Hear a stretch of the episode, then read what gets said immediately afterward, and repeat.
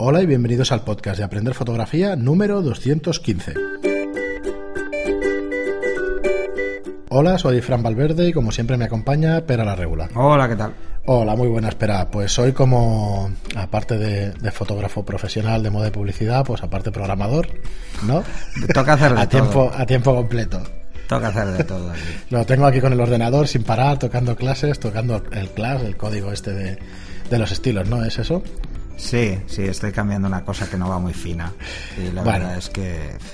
Os explico un poco y empezamos con vuestras preguntas enseguida. Antes deciros que, como siempre, que tenéis nuestros cursos online en estudiolightroom.es barra cursos. Hemos montado una plataforma de cursos donde podéis aprender fotografía a vuestro ritmo.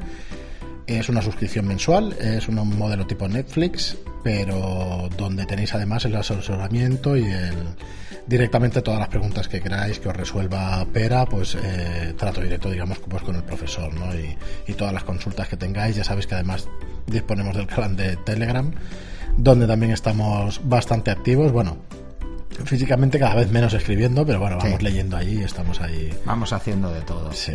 Eh, bueno, pues eso, de que lo miréis, eh, pegad un vistazo, ya estará el de desnudo artístico cuando escuchéis esto, que lo tenemos ya montado y, y subido. eh, y bueno, aprender fotografía, eso como os decía al principio, desde lo más básico a lo más avanzado. Empezar con, con el tema de fotografía digital para los, para los que empiezan con fotografía, porque ahí os deja una serie de conceptos básicos el curso. Os lo, os lo recomendamos bastante. Antes de empezar con el básico de iluminación, que vayáis al básico de fotografía digital si empezáis con esto de la fotografía. Y luego seguir. De hecho, es- estamos preparando una serie de, de mails para que vayáis recibiendo con sugerencias para las visualizaciones de los cursos. Esto no te lo había explicado, pero, espera, pero para los que estáis suscritos iréis recibiendo más o menos una guía de qué ver, ¿vale? Más o menos eh, según vuestro nivel. Sí. Eh, bueno, eh, vamos con vuestras preguntas. El miércoles tendremos programa temático y el viernes también, pero hoy tenemos unas cuantas preguntas vuestras y empezamos por Rafael Martí, que nos dice, buenas, como siempre agradeceros vuestra dedicación. Este podcast me viene como anillo al dedo. Se refiere al de fotografiar con, con poca luz, en pabellones con poca luz. Dice, este podcast me viene como anillo al dedo, pero aún me quedan algunas dudas que os planteo a continuación. Soy padre de dos niñas que practican gimnasia rítmica y apasionado de la fotografía. Así que mejor manera de juntar las dos pasiones y disfrutar de la familia. Hasta hace poco usaba una Canon 600D, pero dadas sus limitaciones decidí adquirir una 7D Mark II. Las lentes que uso son un 70-200 y un 24 eh, 50 ambos de Sigma. Supongo que querrás decir el 2470, pero no sé si Sigma tiene un 2450. Dice, siempre que puedo me bajo a pista junto al jurado o a la mesa de música. En esta situación me encuentro con el primer problema. El 2450, debe ser porque lo repites dos veces, sé que me queda un poquito corto y me obliga a realizar recortes en postproducción. Creo que eso perjudica muchísima, muchísimo a la calidad de imagen. Bueno, no, no lo preguntas directamente. Creo que eso perjudica muchísimo la calidad de imagen y con el 70-200 demasiado largo. Las distancias a las que me encuentro con los, con los participantes es de 2 a 15 metros. Os he escuchado hablar del objetivo 135, pero creo que con el factor multiplicador de la cámara me quedará largo y si me alejo tendré que recortar. ¿Algún otro objetivo zoom para poder fotografiar a los participantes de cuerpo entero en la distancia del tapiz? Eh, otro de los problemas es la medición. Bueno, vamos por partes. Esta pregunta con un 2470 lo tendría solucionado. Porque Bueno, tienes un 2450, Tienes según dices. Sí, pero un 2470... eh, 70 tampoco es mucho. No, pero dice que del 70 a 200 le queda ya largo. ¿A Entonces- 70 ya le queda largo? Es que si a 70 te queda largo, pues la- lo único es que cubras de 50 a 70. Sí. Sí, si sí. lo he leído bien, ¿eh? Que- Sí, que es una... que- Sí, no, no lo acabo de ver. Debe estar muy, muy, muy cerca. Sí, de hecho, entre 5, entre 2 y 15 metros. O sea que sí, sí, está realmente cerca. De hecho, en pista y tal, pues sí, lo que dices de esa distancia. O sea que sí, Sí. que estás cerca. Pero es verdad que este se te queda corto Pero y el otro quizás sea 50 demasiado. es que no me Yo cuadra. 2450 de Sigma no lo conozco, no sé si, supongo que sé. sí, que existirá Sí. porque lo pones dos veces. Entonces lo único que queda es del 50 a 70 milímetros. Del... Claro, también es verdad que tiene el recorte 1.3 o 1.6 es este. Eh, ¿Qué cámara En era? la 7 de Mar 2. Eh, 1.6. 1.6, ¿verdad?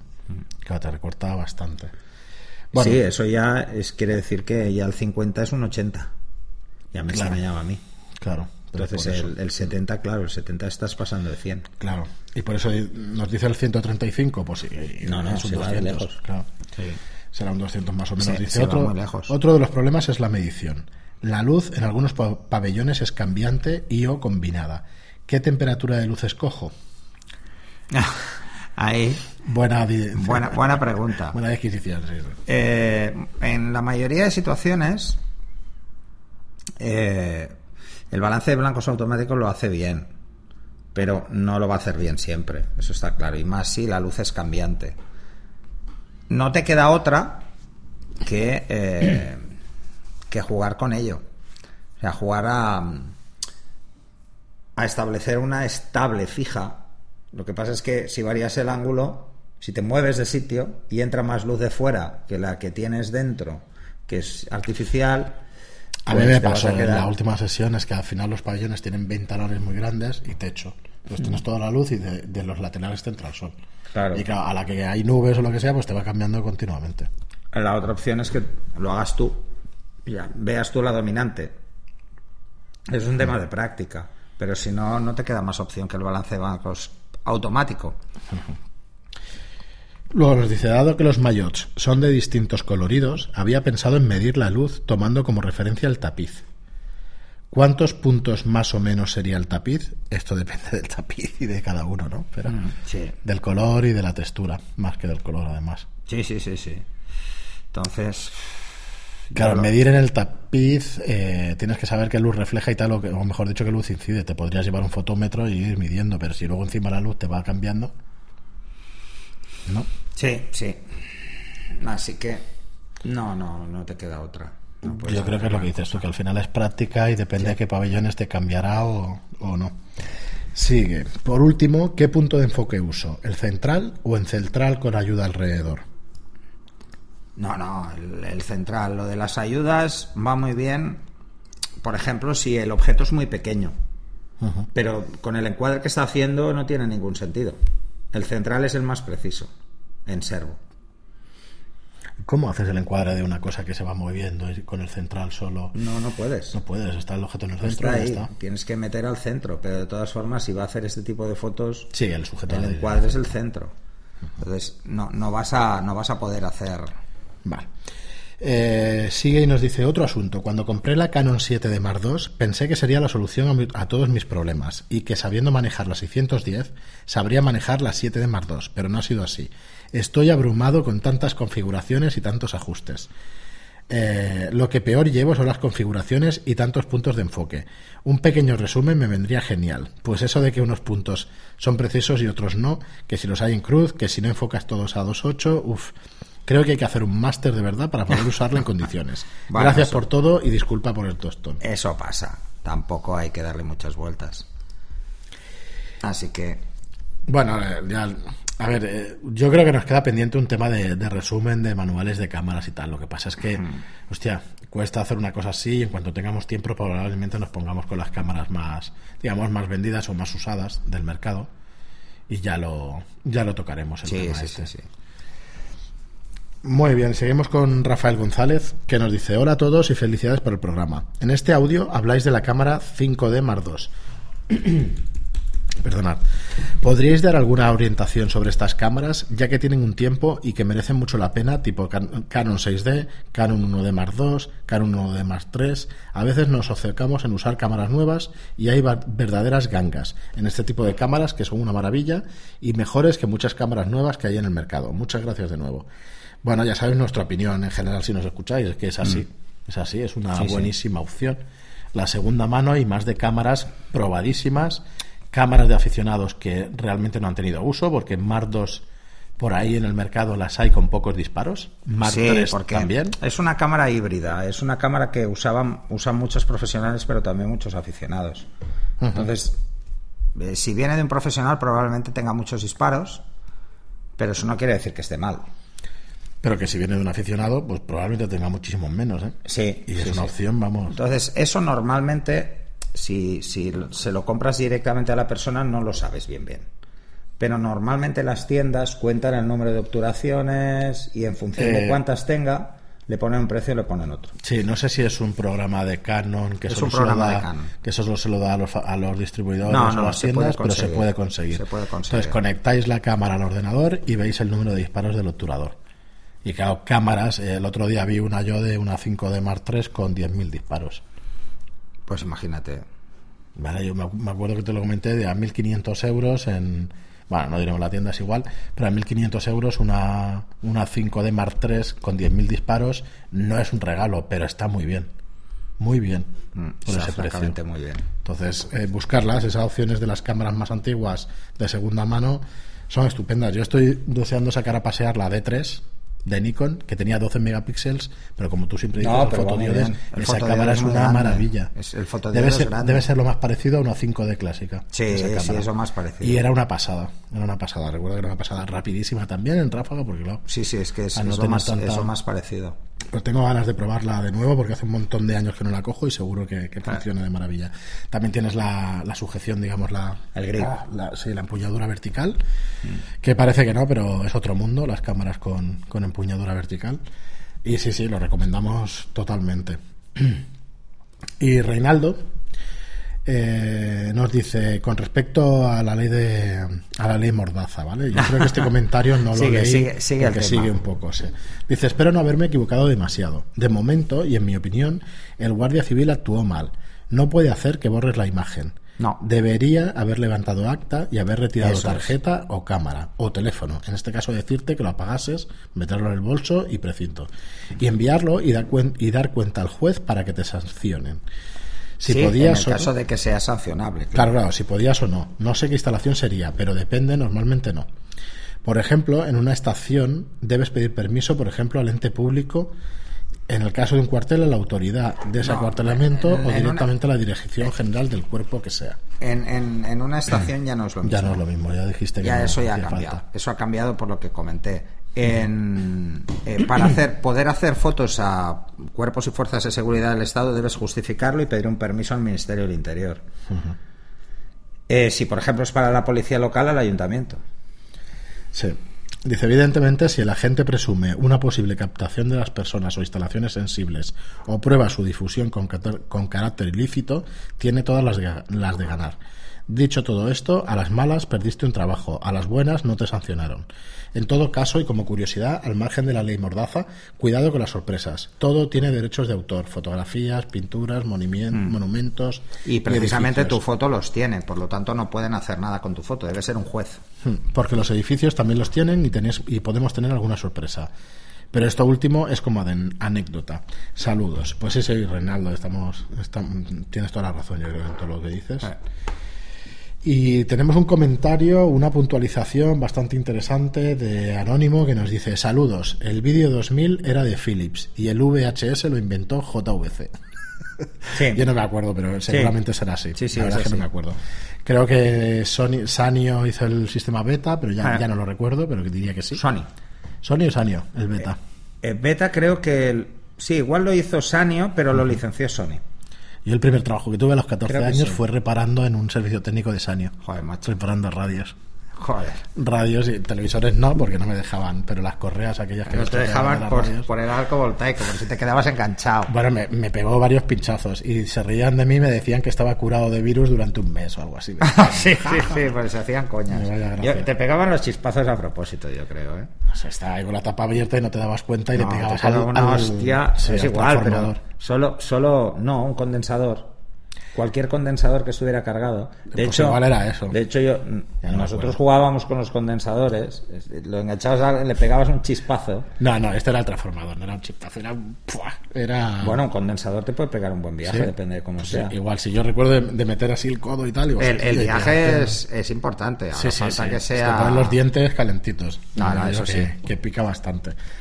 Y otro anónimo nos dices, bueno, mira, nos dices el nombre aquí, dice, hola, soy Carlos, me han dado una Nikon D60 con un objetivo 50 milímetros, manual, con enfoque manual. Tengo que elegir yo el diafragma de 1.8 a 22. La cámara no se comunica con el objetivo, por lo que no se puede usar, por lo que no sé a qué velocidad disparar. El flash solo qué? funciona en manual, de 1.32 y 1.1. ¿Cómo puedo medir la velocidad de disparo? Pues con la ley de reciprocidad, ¿no? No, a ver. La medición. No, pero tienes la medición igual. O O sea, la medición la tienes igual. El que el, el objetivo sea manual quiere decir que tú escoges la apertura manualmente, pero la medición sí que sigues. Mira, te, lo leo, te lo leo entero y se lo intentamos explicar bien. Dice, las aplicaciones de medición de luz valen para algo, de esas que pones el ISO y el diafragma y te dice la velocidad. ¿Cómo medir con ellas? Eso es un ¿A qué- fotómetro. ¿A qué Pero si distancia hablas de aplicaciones móviles, olvídate. No sirven para nada. Bueno, te calcula según el ISO y la velocidad y tal. o Sí, pero solo te puede dar una estimación, no sabe la luz que hay. Claro. Entonces, si no necesitas un medir. fotómetro, hay aplicaciones de móvil que hacen de fotómetro usando una célula eh, fotosensible que tienen todos los móviles, que, Que es no la que usamos para hacer. Cuando acercas el móvil a la cara, Para que se apague. se apaga la pantalla, ¿no? Eh, que es lo que llaman de proximidad, pero es una célula fotoeléctrica. Simplemente cuando nota que hay sombra, se apaga. Además, podéis hacer la prueba pasando el dedo, que se apaga. ¿Vale? Pero mm, por lo demás, no es. Bueno, eh, yo te veo, Carlos, eh, nos lo dices, eh, dice, mm, ¿a qué distancia tiro con el flash? Según el diafragma, ¿a qué potencia de flash? Soy nuevo y lo peor es que no puedo suscribirme a vuestros cursos. Responderme esto y luego os invito a una caña en Cornella.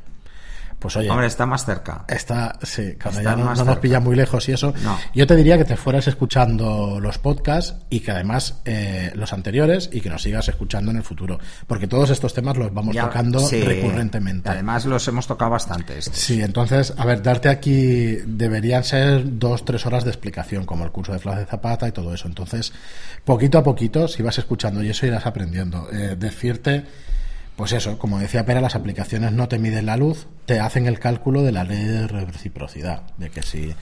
Bueno, y ni eso, depende de la aplicación. depende de la aplicación. Pero es que la ley de reciprocidad es muy sencilla, no tiene ninguna complicación.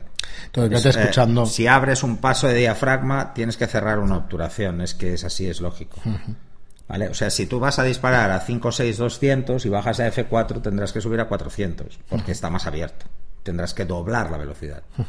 Hay, hay cuatro programas de medición de luz y de, y de los ajustes básicos de cámara, digamos, y de medición y todo eso, que tienes al principio del podcast, el episodio del 3 al 7 o del 4 al 8, una cosa así. Sí. Y que yo creo que te servirán para lo que nos estás pidiendo. Luego el tema del flash y eso lo vamos te- eh, tocando, pues eso, recurrentemente y sería demasiado largo para explicar a- ahora mismo. Y, y ya nos explicarás por qué no te puedes suscribir, porque porque bueno, no, de- a ver, si te interesa eso, pues te puedes suscribir un mes y ya está, te ves el curso de Flash de Zapata y ya está, y luego te das de baja Sí. y, y ya está. Bueno, ya nos explicarás. es- esa siempre es una opción. Y luego tenemos a Basili que nos dice, hay una estética seria, Johnny, mirad la movida del, del rap, Ah, bueno, sí, claro. toda la movida del rap. Es igual, solo te tienes que ir a un vídeo de... Hay uno de coña muy bueno, que es, que es bueno, es simplemente es una parodia del vídeo del Justin Bieber, No, que es Yo soy una choni, o no sé qué.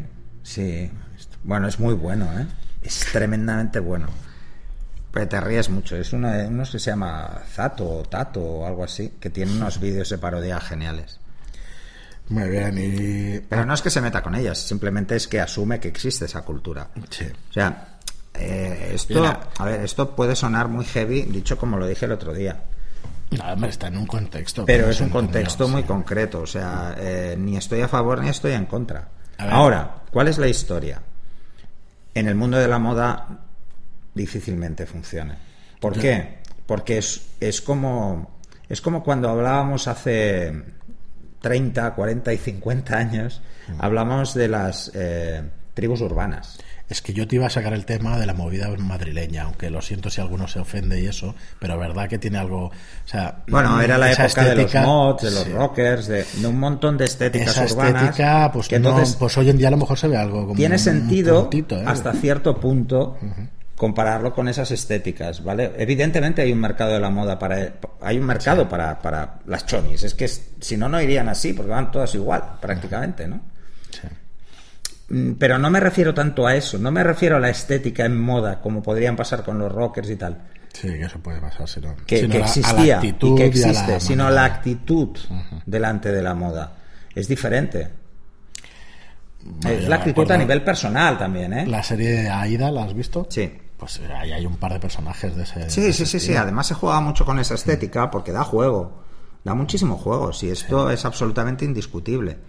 Ahora, eh, realmente, si alguien quiere plantear, por ejemplo, que es lo que hablábamos, su portfolio, eh, partiendo de esto, que sepa que lo tiene muy limitado. ¿Vale? Es muy, muy limitado. Entonces, claro, luego va a ser muy difícil que se pueda vender como fotógrafo que no sea de esto. Esa es la diferencia. Además, pensar, ya sé que queda muy mal decirlo, pero es así, el mundo de la moda es extremadamente elitista. Al menos el mundo de la moda que, que llega a un público más general, ¿no?